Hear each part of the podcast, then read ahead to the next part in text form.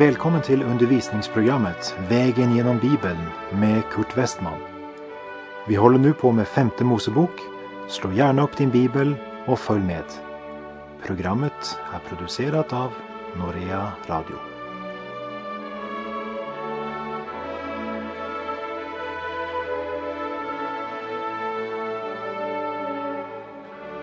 Vi har kommit till femte Mosebok kapitel 15 som talar om friåret och om behandlingen av trälar och om att helga det förstfödda bland boskapen åt Herren. När det gällde friåret så säger Herren att vart sjunde år ska vara ett sabbatsår. Och under sabbatsåret ska de efterskänka den fordran de eventuellt har till en broder. Vi läser femte Mosebok 15, vers 1 och 2. Vart sjunde år ska du låta vara ett friår och så ska det förhålla sig med friåret. Varje långivare som har lånat något åt sin nästa ska då efterskänka sin fordran. Han får då inte kräva sin nästa och broder, ty ett Herrens friår har då blivit utlyst. Gud hade sagt att vart sjunde år skulle vara ett sabbatsår för marken så att de det sjunde året varken skulle så eller skörda. Och nu undervisar Gud om förhållandet till pengar som de lånade ut. Israels barn kunde inte ta någon inteckning eller pant som varade i mer än sju år. För på det sjunde året så ströks alla skulder och jämnades till noll. Och detta var Guds sätt att begränsa både extrem fattigdom och även extrem rikdom. Så som det uttrycks i bönen som återfinns i Ordspråksboken 30, vers 8. Ge mig inte fattigdom, ej heller rikedom, men låt mig få det bröd mig tillkommer. Socialismen är nog en fin tanke när det gäller fördelningen av rikdom och tillgångar. Men den fungerar inte eftersom den har glömt att räkna med att alla människor är syndare. Och kapitalismen ger inte heller någon lösning eftersom det bara är det motsatta diket och bygger på habegär. Verserna 3 till 5. En utlänning må du kräva, men om du har något att fordra av din broder ska du efterskänka det.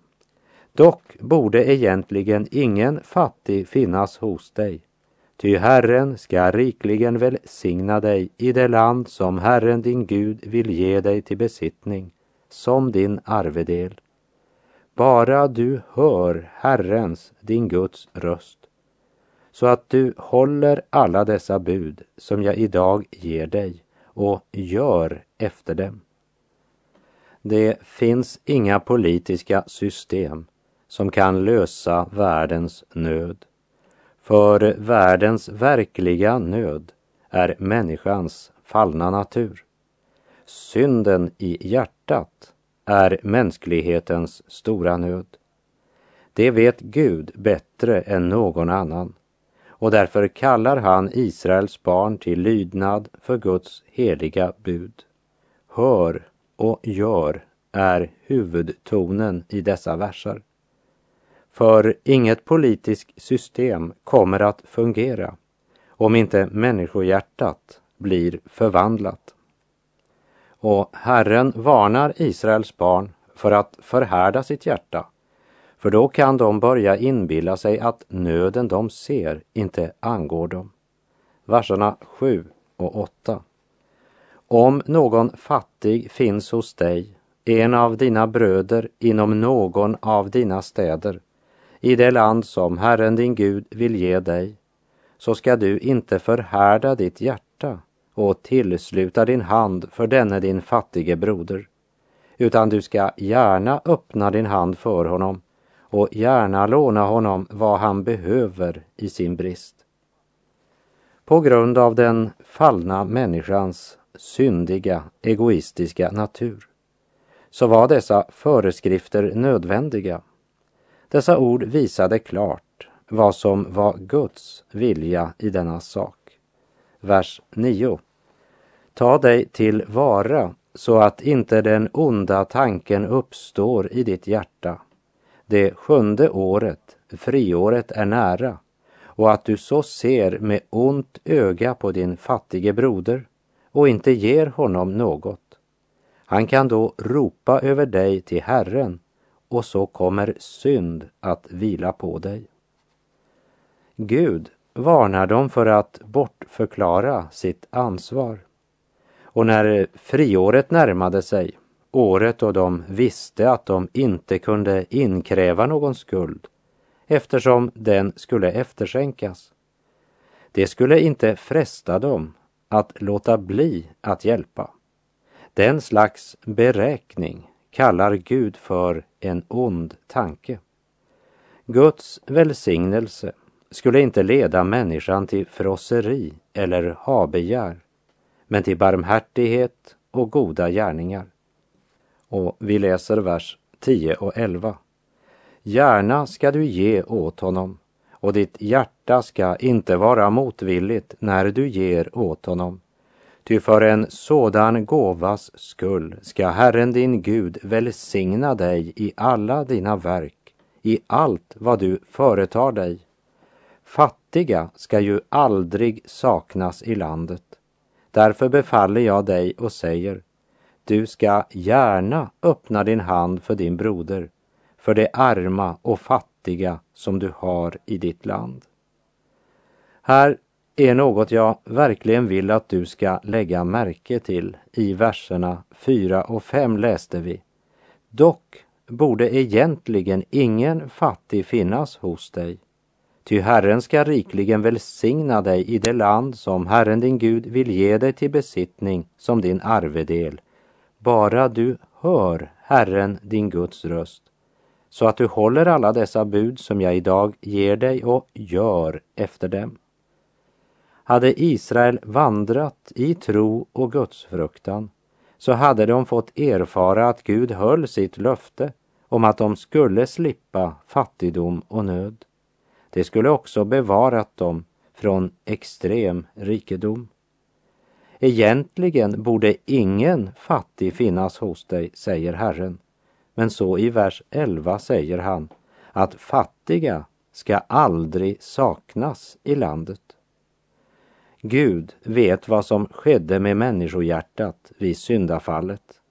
Gud vet att både hans heliga bud och hans gudomliga löften står evigt fast. Men att det är människans syndiga hjärta som är problemet. Guds lag är god, men den är bara en spegel som avslöjar hur smutsiga vi är. Men eh, spegeln kan ju inte tvätta oss rena. Lagen kan nog avslöja oss, men inte hjälpa oss, som det står i Romarbrevet 8.3. Det som lagen inte kunde göra, eftersom den kom till korta inför vår kötsliga natur, det gjorde Gud. Då han lät sin egen son bli lik en syndfull människa och sände honom som ett syndoffer dömde han synden i människan. Jesus blev sann människa, men han blev inte en syndig människa. Det står att han blev lik en syndig människa, dock utan synd. Egentligen skulle det inte finnas fattiga bland er, sa Gud.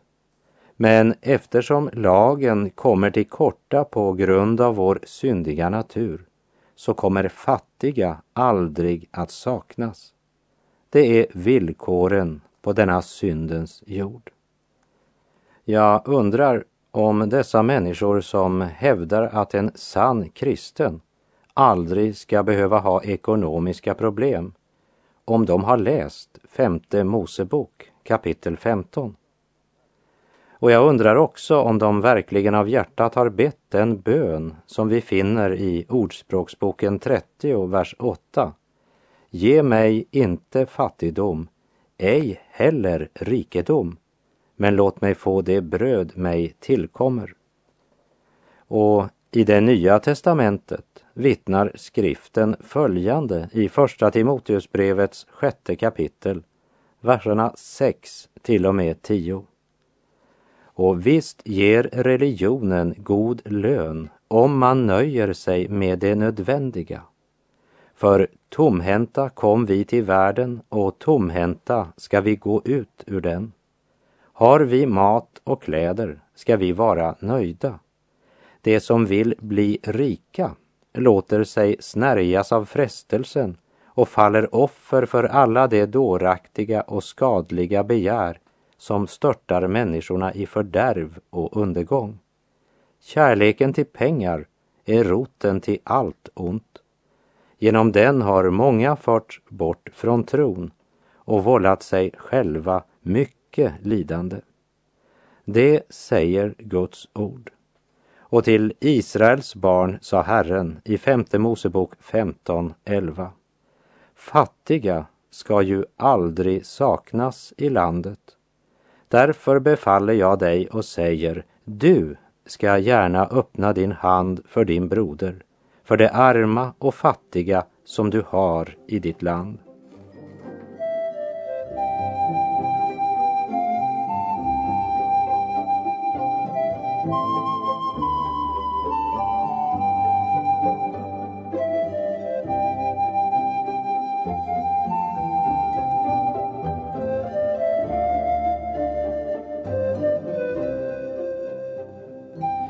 Femte Mosebok 15, verserna 12 till och med 14. Om någon av ditt folk, en hebreisk man eller en hebreisk kvinna, har sålt sig till dig och tjänat dig i sex år, så skall du på det sjunde året släppa honom fri ur din tjänst. Och när du släpper honom fri ur din tjänst ska du inte låta honom gå med tomma händer. Du ska istället förse honom med gåvor från din jord, från din loge och från din vinpress. Av det som Herren din Gud har välsignat dig med ska du ge honom. Verserna 12 till 18 talar om behandlingen av trälar. Och här ska vi lägga märke till några nyckelord. Och då först orden någon av ditt folk. Det vill säga det talar om hur de ska förhålla sig till en broder eller syster som tillhör Israels barn, Guds folk. Det andra nyckelordet är du ska inte låta honom gå med tomma händer. Gud vill inte att en broder eller syster ska gå bort tomhänt. För eh, frihet och fattigdom passar inte ihop så bra. Orden när du släpper honom fri ur din tjänst ska du inte låta honom gå med tomma händer är som en himmelsk återklang ifrån själva Edens lustgård. Och det påminner om hur Gud i sin nåd handlat mot oss. Vi kan säga att Guds hjärta uppenbaras genom det sätt på vilket de skulle behandla en broder eller syster. Av det som Herren din Gud har välsignat dig med ska du ge honom. Det vill säga, också i moraliskt hänseende är vi kallade att leva och handla värdigt vår höga kallelse. Och i vers 15 pekar Gud på det historiska faktum som de borde tänka tillbaka på och som bör väcka deras sympati och kärlek. Vi läser i femte Mosebok kapitel 15 och vers 15. Du ska komma ihåg att du själv har varit en träl i Egyptens land och att Herren din Gud har räddat dig. Därför befaller jag dig detta idag. Gud hade handlat konkret och gripit in i deras liv och Guds mäktiga gärningar skulle vara drivkraften för dem att handla i kärlek och barmhärtighet. Men nu kunde det ju finnas tillfällen då en träl föredrog att förbli hos sin herre och då ger Gud följande regler, verserna 16 och 17. Men om så skulle hända att han säger till dig att han inte vill lämna dig därför att han älskar dig och ditt hus eftersom han har haft det gott hos dig så ska du ta en syl och sticka den genom hans öra in i dörren. Därefter ska han vara din träl för alltid. Med din tjänarinna ska du göra på samma sätt. Ordet för alltid betyder här tills jubelåret. Efter sju sabbatsår, sju gånger sju år, kom jubelåret som det femtionde året.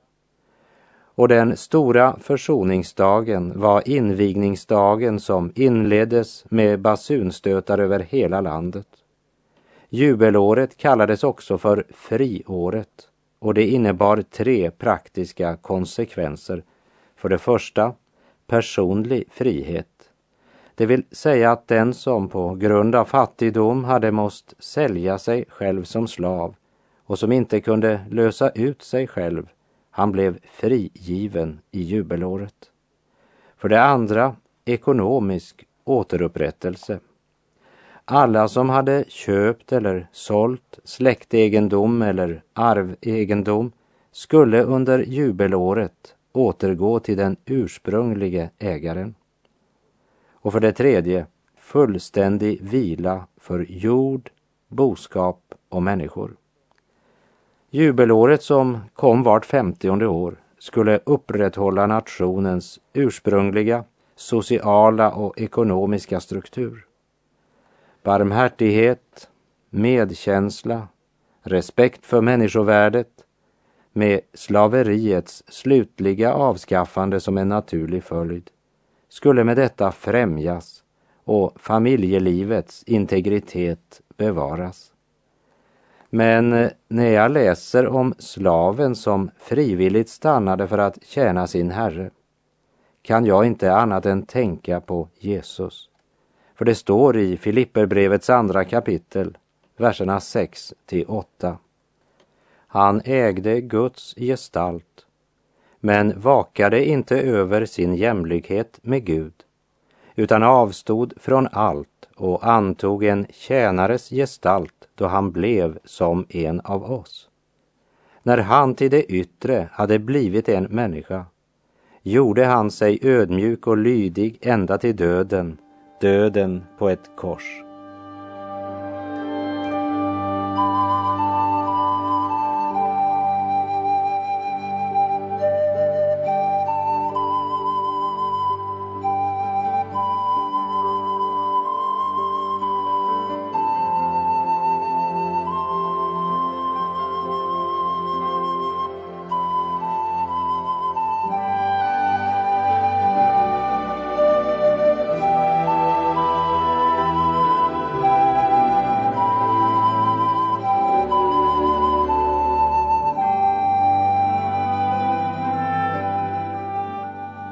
Därmed har vi kommit till femte Mosebok kapitel 16 och de tre huvudhögtider som alla män var tvungna att komma till. Det var påskhögtiden eller det osyrade brödets högtid och pingsten eller veckohögtiden som den också kallades och så lövhyddohögtiden. Påskhögtiden var instiftad till minne om Israels förlossning från träldomen i Egypten och att de var utvalda att vara Herrens egendomsfolk. Påsken är den högtid som lägger grunden för Israel som nation. Israels födelse in i en ny gemenskap med Gud. Och vi läser i femte Mosebok kapitel 16, verserna 1 och 2. Ta i akt månaden Abib och fira Herren din Guds påskhögtid. Ty i månaden Abib förde Herren din Gud dig ut ur Egypten om natten.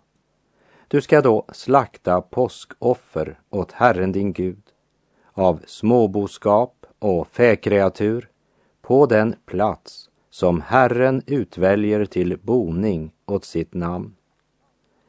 I Andra Mosebok kapitel 12 får du bakgrunden för firandet av påskhögtiden. Israel var slavar i Egyptens land. Gud hade kallat Mose att föra Israels folk från Egypten och in i löfteslandet.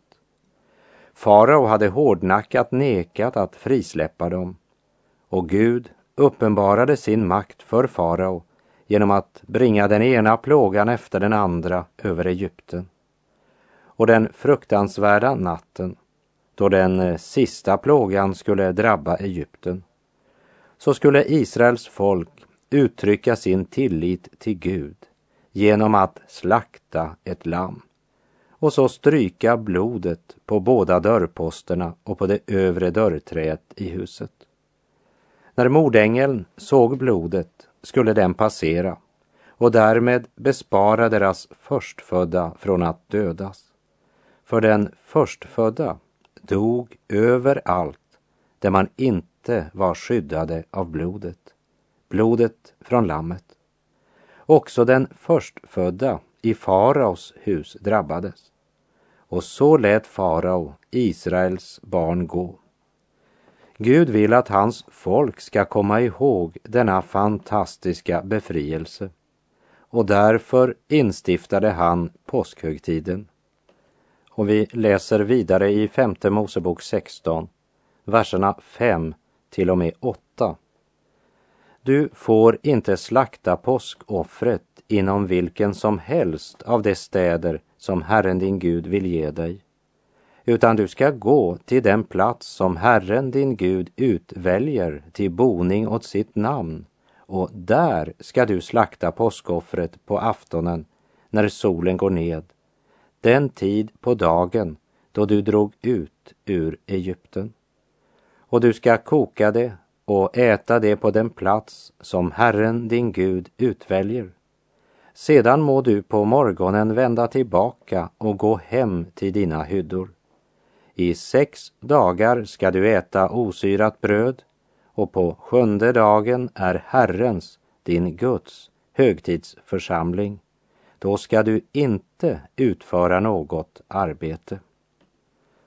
Påskhögtiden skulle firas på en bestämd plats och det var i Jerusalem. Och alla vuxna män var tvungna att resa till Jerusalem under påskhögtiden. Vi läser verserna 9 till 11. Sju veckor ska du räkna åt dig. Från den dag då man börjar skära säden ska du räkna sju veckor. Därefter ska du fira Herrens, din Guds, veckohögtid och bära fram din hands frivilliga gåva som du må ge efter råd och lägenhet, allt efter måttet av den välsignelse som Herren, din Gud, har gett dig. Och inför Herrens, din Guds ansikte ska du glädja dig på den plats som Herren din Gud utväljer till boning åt sitt namn. Du själv med din son och din dotter, din tjänare och tjänarinna och med leviten som bor inom dina portar och främlingen, den faderlöse och änkan du har hos dig. Lägg märke till att de skulle räkna sju veckor efter påsken, vilket blev 49 dagar. Så skulle nästa dag vara sabbatsdagen, alltså den femtionde dagen. Vid påskhögtiden eller veckohögtiden firades förstlingsfrukten av skörden, liksom Jesus var förstlingen bland de uppståndna. Därför valde Gud att låta utgjutelsen av den helige Ande till att ikläda sina vittnen kraft ifrån höjden ske på pingstdagen. Och vi läser vers 13. Lövhyddohögtiden ska du fira i sju dagar när du inbärgar avkastningen av din loge och av din vinpress. Detta var också en glädjehögtid som varade i sju dagar. Och även den skulle hållas på den plats som Gud hade utvalt, vilket var Jerusalem.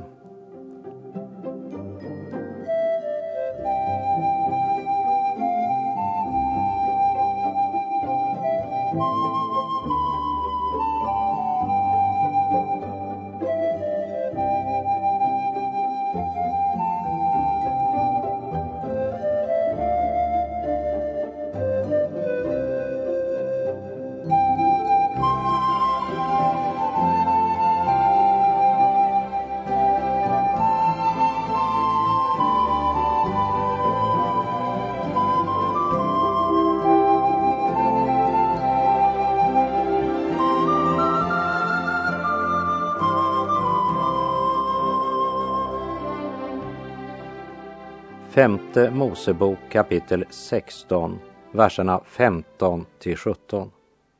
I sju dagar ska du fira Herrens, din Guds, högtid på den plats som Herren utväljer.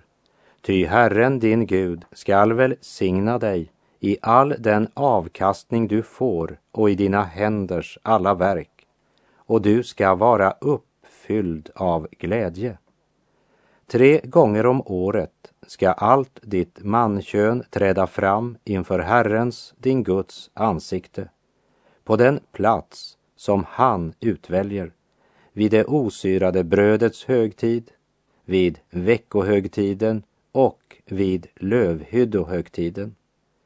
Men med tomma händer ska ingen träda fram inför Herrens ansikte, utan var och en ska ge vad hans hand förmår, allt efter måttet av den välsignelse som Herren, din Gud, har gett dig. Tre högtider vart år måste de resa till Jerusalem och det var glädjehögtider inför vilka de uppmanades av Gud att vara uppfyllda med glädje. Och vi läser i vers 18. Domare och tillsyningsmän ska du tillsätta åt dig inom alla de städer som Herren din Gud vill ge dig för dina särskilda stammar det ska döma folket med rättvis dom. Domare ska du tillsätta i alla dina portar, står det i den engelska King James översättning, alltså vid stadsmuren. Så den gången var det inte ett tingshus i stans centrum där man höll rättegång, men vid stadens port. För eh, där passerade alla som skulle till och från staden. Och det var den officiella samlingsplatsen den gången. Gud känner människohjärtat och därför varnar han och säger att de inte ska förvränga rätten och inte ha anseende till personen och inte ta mutor. Ty mutor förblindar det visas ögon och förvrider det rättfärdiga sak. Och slutligen i det här kapitlet varnar Gud folket för att resa någon stod, ty sådant hatar Herren. De skulle inga andra gudar ha. Herren skulle vara deras Gud. Och med det så är tiden ute för den här gången. På återhörande om du vill. Herren vare med dig. Må hans välsignelse vila över dig. Gud är god.